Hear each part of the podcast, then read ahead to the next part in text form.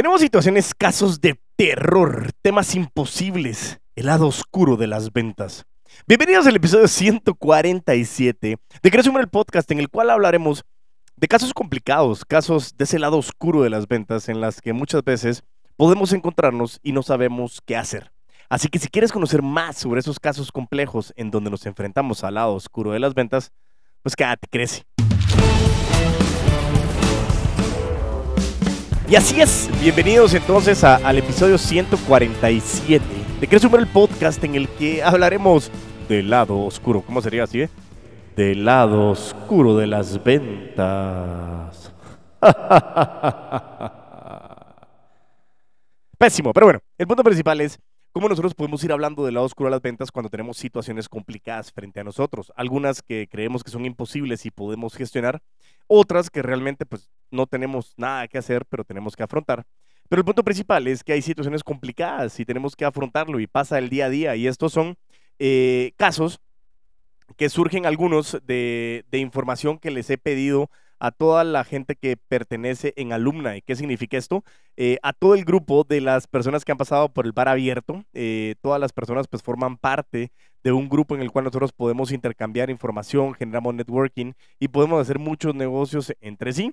Yo les preguntaba cuáles son esas situaciones de terror a las cuales nos afrontamos muchas veces. Y aquí les traigo seis em, escenarios que son bastante complicados y que tenemos que empezar a afrontar. Algunos con soluciones y otros que no las tengo o no las he encontrado y que si tú también tienes alguna solución que nos puedas aportar, bienvenido sea y que no lo puedas enviar eh, a deoenriquez.fanca.com o que me traslades una nota de voz a través de las redes sociales arroba puto amo de las ventas, tanto en Instagram como en TikTok. Y así es, entonces... En este caso, lo que estamos nosotros eh, retomando, trasladando, es poder hacer esta información y poderles traer estos casos que son muy importantes y que nosotros queremos tener bien aterrizado en ese contexto.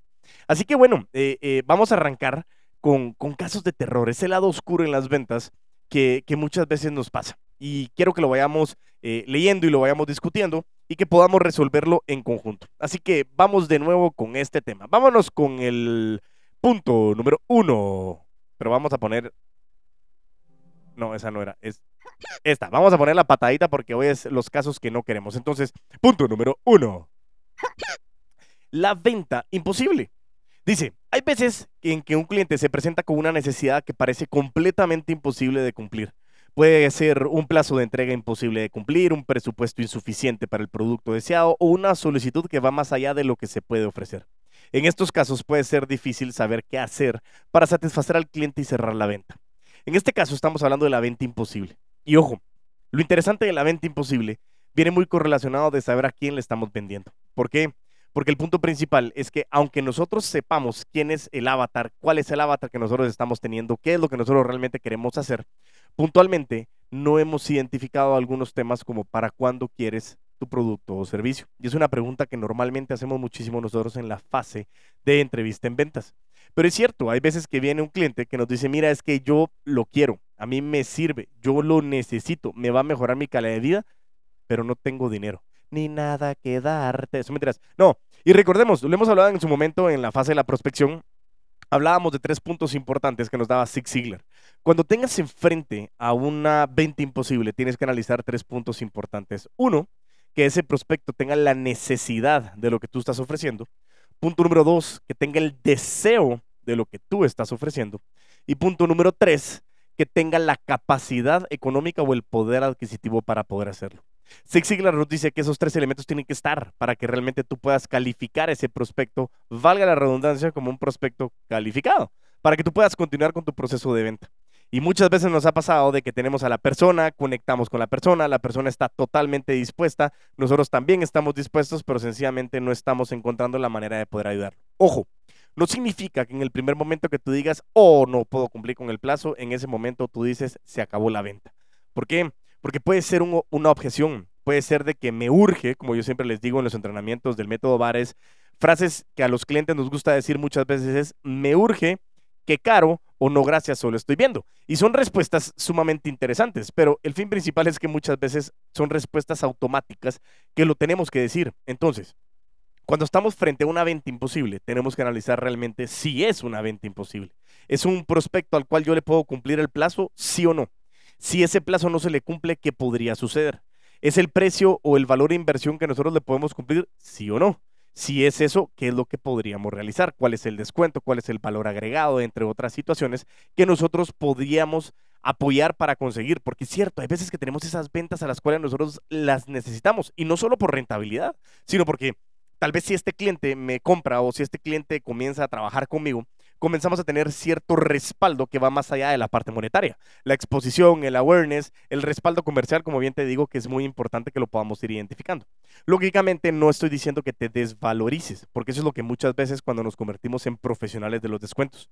Pero lo que es bien importante es identificar esta venta imposible ¿A qué tipo de perfil se refiere con relación al tema de lo que tú ya tienes definido como avatar? ¿A qué tipo de buyer persona tú le estás hablando? Si realmente es un prospecto calificado hacia tu venta. Entonces, la venta imposible viene de la mano de primero hacer un análisis si realmente es imposible, porque como decía Mahatma Gandhi, siempre es imposible hasta que alguien lo logra hacer. Pero el punto principal es que si realmente tú no puedes cumplir y tú tendrías que salir perdiendo para que el cliente salga ganando, no es un buen escenario de ganar, ganar. Y eso lo vamos a hablar también en el siguiente episodio cuando hablemos de las técnicas de negociación de Chris Voss a través de su libro Never Split the Difference, en, en el que realmente vamos a hablar de muchos temas en ese punto de qué es ganar, ganar y cómo lo podemos llevar a cabo. Entonces el punto número uno es esa venta imposible, ese, ese lado oscuro de la venta en el que realmente queremos hacer todo para que esto suceda, pero sencillamente no lo logramos. Y eso realmente ya comienza a marcar un punto y decimos, ¿qué hacemos? Ok. Vámonos con el punto número dos. El cliente difícil. Ojo que no estoy hablando del cliente que se queja, porque hemos hablado que el cliente que se queja es un muy buen cliente porque nos está exigiendo, siempre y cuando siempre vaya sobre la línea del respeto y que nosotros podamos tener esa, eh, esa interacción con el cliente. Pero en este caso estamos hablando del cliente difícil y dice así, todos los vendedores han tenido que lidiar con un cliente difícil en algún momento dado. Puede ser alguien que es exigente, impaciente, hostil o simplemente difícil de complacer. Estos clientes pueden hacer que la venta sea una tarea ardua y agotadora y puede ser difícil mantener la calma y la profesionalidad, o el profesionalismo mejor dicho, durante todo el proceso. Es un caso complejo porque muchas veces pasa dos situaciones que se vienen a la cabeza. Primero, un cliente difícil que es muy amigo del dueño. Un cliente difícil que es familiar del dueño. Un cliente difícil que ya lo atendieron mal y que el dueño o, o el gerente de venta nos dice, tienes que atenderlo, pero ya saben que es un cliente sumamente complejo. El punto principal aquí es poder identificar qué fue lo que pasó, por qué está sucediendo lo que está sucediendo y cómo realmente puedes tú trabajar ese concepto. ¿Por qué? Porque es un lado oscuro el cliente difícil, porque muchas veces eh, son personas que, que, pueden llegar a ser arrogantes, pueden llegar a ser hostiles, y muchas veces lo tenemos que decir, y es algo que todos sabemos, y es un secreto a voces, los clientes no siempre son educados, y muchas veces son personas maleducadas y que nos tratan mal, y yo no estoy de acuerdo en eso. El cliente es muy importante. Nosotros trabajamos una cultura customer centric, que el cliente es el centro de la cultura. Sin embargo, el cliente es importante, pero yo también. Entonces, el cliente difícil me pone en una situación, valga la redundancia, difícil. ¿Por qué? Porque trato de hacer todo para complacerlo y muchas veces tenemos que llegar a una situación en la que no queremos salir perdiendo y a veces tenemos presiones de arriba, de abajo, de lado, del otro lado y nos comienzan a poner en situaciones completamente oscuras en las ventas. ¿Y qué podemos hacer en ese caso? Hay muchas situaciones que podríamos trabajar. Primero, lógicamente, tenemos que saber que hay una situación en la que nosotros tenemos que cumplir, aunque la empresa salga perdiendo porque me lo están exigiendo, aunque yo no esté de acuerdo. Pero ¿qué puedo hacer? En algún momento dado, simplemente es poder levantar tu mano y decir, yo no estoy de acuerdo con esto. Sin embargo, si es tu empresa, lo tendría que hacer, pero eso te va a dictar mucho la cultura, que es un tema puntual que vamos a hablar más adelante. Punto número dos, el cliente difícil eh, cuando tú aprendes a leerlo, cuando aprendes a preguntar, cuando aprendes a identificar el perfil, cuando entiendes que puede ser que no tenga tiempo, que puede ser que, sea una persona que, le guste cierta información, hay que ser muy aterrizado y hay que aprender a calibrar. Esa parte de calibrar es vital para poder tener clientes difíciles y sobre todo el tema de la negociación, que como te decía, el próximo episodio va a quedar como anillo al dedo para este caso puntual de los clientes difíciles, para poder entender cómo puedo negociar, cómo puedo tener esas cinco técnicas que vamos a ver del, libro de Chris Voss en que nos puede ayudar para esta situación del cliente difícil. Pero es un lado oscuro de las ventas. Tenemos siempre clientes difíciles y clientes que son sumamente complejos de satisfacer. Y sobre todo, que nos están en esa constante amenaza de, es que el otro me lo da más barato, es que si no lo haces me voy con la competencia. Y comienzan esos berrinches de niño que muchas veces los clientes, y me incluyo, muchas veces nosotros cuando estamos en posición de clientes, nosotros decimos para poder presionar a los vendedores y que realmente nosotros podamos conseguir lo que queremos. ¿Por qué? Por ego o por muchas situaciones que veremos en algunas premisas más adelante. Pero el punto principal es que este caso número dos del lado oscuro de las ventas es ese cliente difícil que de verdad nos saca las canas verdes, dirían los abuelitos. El punto principal de que te frustra, te cansa, eh, no puedes dormir, son procesos, proyectos eh, de implementaciones que son dificilísimos de procesar y que muchas veces al final cuando lo logras, estos mismos clientes pueden convertirse en un excelente embajador de marca, pero sobre todo el contexto de que muchas veces cuando tú lo atiendes bien, logras solucionar y dices, ya salí de esta venta, y el cliente dice, yo solo quiero que me atienda Diego. Y en ese sentido es como, what the ¿Por qué? Porque como lo trataste tan bien y le solucionaste, muchas veces ese cliente difícil quiere a alguien que solucione. Y eso es una excelente manera, un excelente halago que tienes que manejar y que muchas veces tienes que manejar esa relación profesional. No estoy diciendo que te conviertas en amigo del cliente, pero si lo puedes solucionar y tú vas a conseguir dinero o vas a ganar un proyecto o algo, una retribución no monetaria que tú sí quieres generar, aprendamos a que las ventas difíciles siempre van a estar en el proceso de la venta es imposible que no lo podamos quitar. Vámonos con el punto número 3. Este sí es bien, bien, bien complicado porque tiene dos aristas complicadas, pero lo vamos a ir viendo. El punto número 3 es el cliente engañoso o mentiroso. El primero eh, es una arista eh, o es una vertiente que nos habla de que en algunas ocasiones los clientes pueden intentar engañar a los vendedores para obtener un mejor precio o beneficio pueden mentir sobre su presupuesto, sobre sus necesidades o su capacidad para tomar una decisión de compra. Eso puede detectar situaciones en donde puedes estar en una posición difícil y puede ser fácil que caigas en la trampa. ¿sí?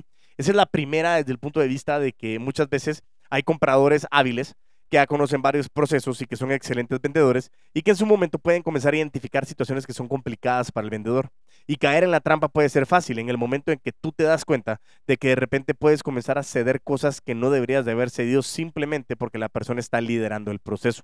Y es un cliente engañoso porque puede ser en su momento de que comience a decir cierta información que pareciera ser certera, pero que en su momento te está dando esa información para que tú puedas soltar más información y que eso te pueda convertir o ponerte en una situación compleja. ¿Cómo qué caso puede pasar? El caso en decir, eh, mira, es que el presupuesto lo tiene que aprobar mi jefe y entonces necesito que me des toda la información. Es imposible que consigas una reunión con esa persona. Por lo tanto, necesito que me des todo. Realmente yo quiero que aquí, yo quiero hacer la negociación contigo, de verdad, pero mi jefe es el que toma la decisión. Por lo tanto, ¿hasta dónde puedes llegar tú el precio? Porque yo necesito que ese precio sea lo más bajo posible, porque si llego con este precio, mi jefe va a decir no. En ese momento tú te quedas como, yo quiero esa venta. Entonces comienzas a hacer como que... Mira, la verdad es que de por sí de una vez, dile que, que, que si sí, que si me lo aprueba, que yo le voy a dar un 25% de descuento. Y al final dice, no, mi, mi, jefe lo aprobó y cuando te das cuenta era la misma persona la que tomaba la decisión y era como que, ¡ay, hijo de tu madre! Pero muchas veces pasa, eso no lo puedo negar y, e, es, eso se va generando en el transcurso del camino, con la experiencia, con tomar malas decisiones.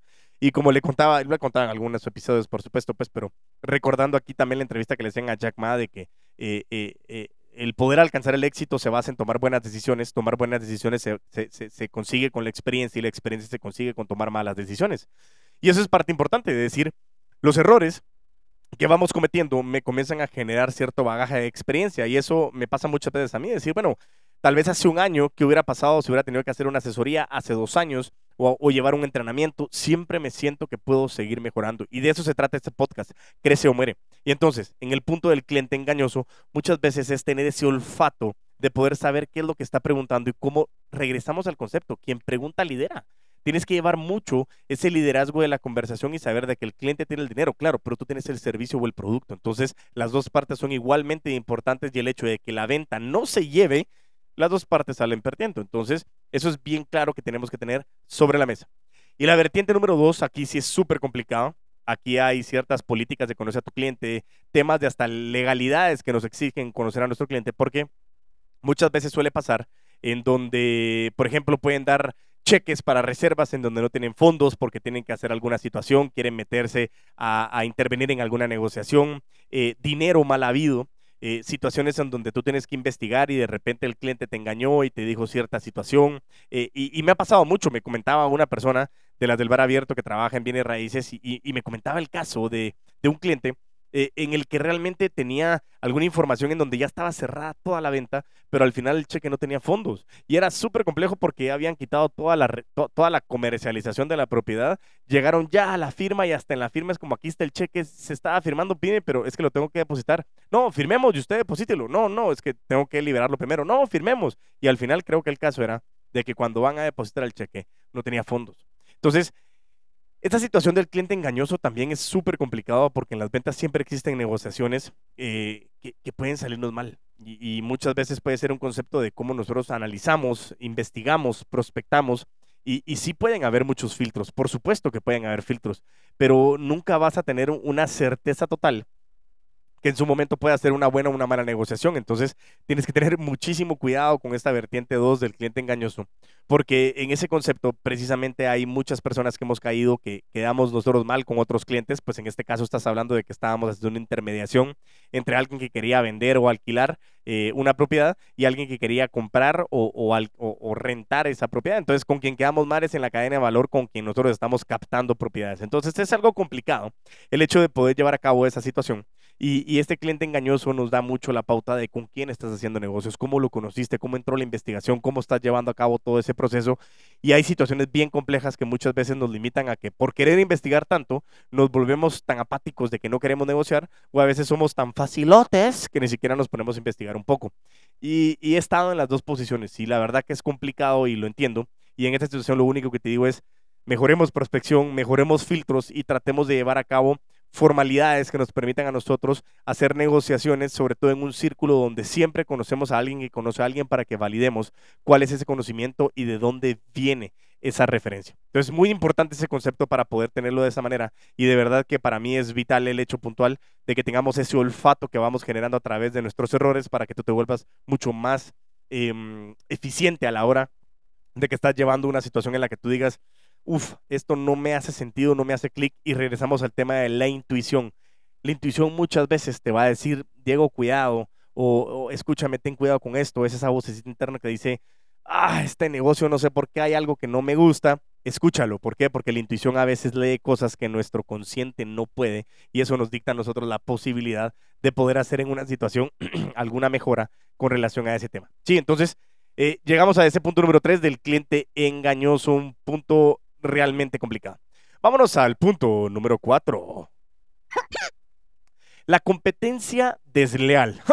Esa otra vez así. Y también... Ah, es horrible, difícil. ¿Por qué? Porque dice que en algunos casos los competidores pueden utilizar tácticas desleales para cerrar una venta, como ofrecer precios muy bajos o hacer falsas promesas.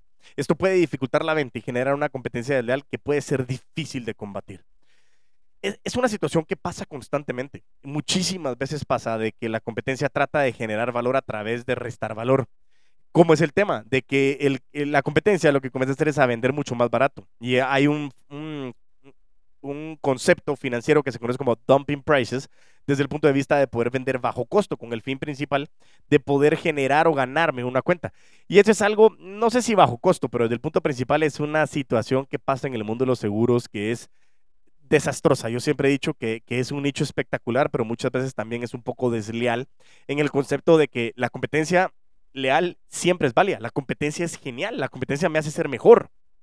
Pero la competencia desleal, cuando no estamos siendo éticos, cuando tratamos de hacer cosas o tratan de hacer cosas para quitarnos negociaciones, muchas veces nos pasaba a nosotros con un compañero que trabajábamos y veíamos un proceso, por ejemplo, de asistencias y estábamos trabajando unos procesos de tangibilización de ciertas pólizas con algunos clientes, en donde a través de la investigación y análisis logramos identificar de que había un competidor que realmente pues llevaba cierto tiempo en el mercado, pero que estaba siendo subsidiado por otras eh, unidades de negocio eh, que no era legal en su momento y que en esa situación lo que estaba haciendo era eh, llevando a precios que era imposible cubrir era el tema de que hacías el análisis, hacías el caso de negocio, hacías la evaluación de siniestralidad de las situaciones y, era imposible, no, nunca te daba positivo ni que porque pusieras el escenario más positivo del planeta. Y eso lo que dictaba es que estaban vendiendo a precios que eran imposibles ni siquiera con una economía de escala. Entonces, lógicamente el cliente en ese momento decía, no, es que qué espectacular, me están dando hasta 50% más barato lo que me habías ofrecido tú. Por más de que tengamos una relación espectacular, es bien difícil combatir contra una competencia desleal. ¿Qué sí nos ha pasado? Dos situaciones. Primero, el gran error. Lógicamente, cuando no tenemos una muy buena relación o no hemos eh, fortalecido esa relación con los prospectos, el prospecto se convierte cliente de esa competencia desleal y cuando se comienzan a dar cuenta de que no tienen el soporte o, el profesionalismo de lo que los que sí lo podríamos ofrecer lo teníamos, paran regresando con nosotros y les sale más caro porque ya no solo fue más tarde, sino que tuvieron una experiencia negativa y entonces los hace estar como, ah, no, no, no me gusta tanto esa situación.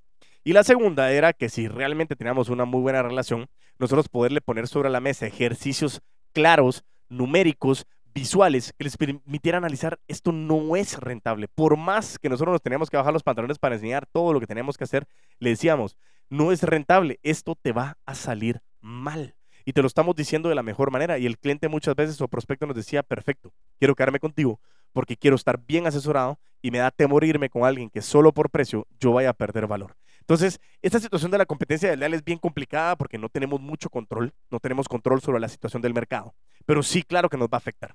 Y tenemos que ir haciendo o entendiendo cómo conectar más con nuestro cliente, cómo desarrollar mejor una relación más profunda con nuestro cliente y poder identificar cuáles son esos factores negativos, no hablando mal de la competencia, sino resaltando nuestras ventajas competitivas o como te dije en este caso, es decir, mira, te quiero enseñar tal cual lo que está pasando, esta es la situación, esta es la rentabilidad, esto es lo que va a suceder, esto es lo que te puedo ofrecer si alguien te está diciendo que puede irse más abajo, pues ojalá que no sea negativo, no quiero decirte que sea negativo, pero puedes ir a probar y si en su momento quieres que yo esté aquí para atenderte con muchísimo gusto, hazlo. Y si en su momento de verdad lo puedes asesorar, decirle, mira, yo estoy completamente seguro que es muy complejo, pero al final te tienes que ir lo que te diga tu intuición. Y ese es un tema de asesoramiento y de conexión con nuestro cliente, que realmente es complicadísimo hacerlo, pero que sí merece mucho el esfuerzo de poder tener... Em, esa situación que nos pueda marcar el contexto de, esa competencia desleal, que, que, es algo que no podemos controlar. Y como les decía muchas veces, hablar del principio de Stephen Covey del 90-10 es el 10% es lo que sucede y el 90% es cómo reaccionamos a lo que sucede. Que es difícil, por supuesto. El lado oscuro de las ventas, por supuesto. Que todos son éticos y cumplen con sus principios y valores como nosotros, por supuesto que no. Porque muchas veces pasa de que hay personas de que no están conectadas con lo que están haciendo y precisamente esos negociantes, esos empresarios, esos emprendedores, esos vendedores o vendedoras que están allá afuera que no lo están haciendo bien, es lo que mancha la profesión de las ventas. Y ese es el lado oscuro que muchas veces el cliente a la hora de que ha tenido esa relación cree y generaliza de que todos los vendedores somos igual y no es cierto. Por eso mismo estamos aquí con Crece o Muere, con Afan Consulting, con el puto amo de las ventas, con el método VAR para que tú realmente te puedas convertir en vendedor o vendedora de alto rendimiento y que podamos hacer las cosas de la mejor manera, entendiendo de que el lado oscuro hay situaciones que no podemos controlar y tenemos que seguir adelante con nuestro negocio y con nuestras oportunidades, siempre generando más prospección para que entre más materia prima a nuestra planta de producción que a veces vamos a perder algunas que duelen y que de verdad duelen, por supuesto que sí. Pero sigamos adelante porque de eso se trata la vida, de poder seguir adelante, como les he dicho la analogía de Mario Bros, el número uno. ¿Quién lo ha levantado? ¿Quién lo ha visto? Que levante la mano. Yo soy viejito. Sí, en efecto. Que al final la parte negra o la pantalla negra, si yo no me muevo, me muero. Entonces tengo que saltar obstáculos y de eso se trata la resiliencia. ¿sí? Así que bueno, ese punto número cuatro, súper complicado, el concepto de la competencia desleal. Y vámonos al último punto del lado oscuro de las ventas. La mala suerte, ¿sí? Algunos dicen que la suerte no existe, que, el tema de, los riesgos y lo pueden analizar. Yo sí creo que la suerte pues existe y es como la vas forjando y haciendo o incrementando la probabilidad de lo que tú puedes llegar a hacer a través de la suerte. Pero dice aquí, a veces las cosas simplemente no salen bien puede haber eh, una serie de eventos desafortunados que dificultan la venta, como problemas con el producto, retrasos en el envío o un cliente que cambia de opinión en el último minuto. Aunque no hay nada que se pueda hacer para evitar la mala suerte, es importante tener la capacidad de adaptarse a las situaciones imprevistas. Y en este caso, lo importante es realmente poder identificar que que, realmente, pues ahí sí, imagínate, más ahora con los, con los contenedores, tú le puedes decir, y me pasaba precisamente ahora, estábamos hablando con una de las empresas automotrices, en que me decía el cliente, mira, te voy a entregar el 15. Perfecto, le decía el vendedor, yo te entrego el 15. Y el cliente decía, excelente. De repente llegaba el 30, de repente llegaba el 15 y de repente llegaba el 30. Se tardaron 45 días más cuando tú estás ya con la decisión, ya habías hecho la reserva. Y en esa situación de repente te quedas como, no, ¿cómo así? ¿Qué está pasando? Y entonces en esa situación, lo que sí realmente era el hecho de que el contenedor no venía. Y sencillamente no venía. Y era por algo que se había complicado, eh, temas fuera de control de la empresa, de la parte que estaba importando, de aduanas, muchísimas cosas. ¿Qué puedes hacer? Tienes todo. Tienes la relación, tienes la situación, pero alguien puede conseguir ese mismo producto un poquito más caro, un poquito más barato, sea como sea, pero lo tiene ahora. Muchas veces es el valor del dinero en el tiempo. Y si de repente tú te estás tardando mucho y es algo que no puedes hacer, pues mala suerte. ¿Qué podemos hacer? No se estaba alineando y como decía mi mamá, lo que conviene, viene. Entonces, es cierto que muchísimas situaciones pueden pasar, más que todo enfocados en el tema de cuando algo no salió bien, el envío, eh, el producto que venía desde algún otro país venía malo, no lo sé, miles de cosas que en su momento pueden salirse del contexto y es un lado oscuro la mala suerte, porque a veces pasa, por supuesto que sí. Pero todo lo que hemos estado hablando y todavía me queda un punto trascendental que me daba mi queridísimo Iván, también participante del bar abierto, pero todo lo que estamos hablando hasta ahora son situaciones que nosotros podemos minimizar a través del concepto de la prospección. Y por eso hago tanto énfasis en aprender a prospectar, como tú puedes hacer un proceso de prospección aterrizado y real a través de la generación de contenido, a través de la búsqueda de prospectos, a través del análisis de industrias que te permitan a ti realmente identificar hacia dónde quieres ir, qué es lo que quieres hacer y cómo le metes más materia prima a tu planta de producción. La mala suerte, lado oscuro de las ventas, puede pasar. Vámonos con el último de estos casos, el punto número 6. Dice que uno de los lados oscuros, uno de los casos más tenebrosos, uno de los temores más fuertes, uno de los enemigos más difíciles que podemos llegar a tener, soy yo mismo.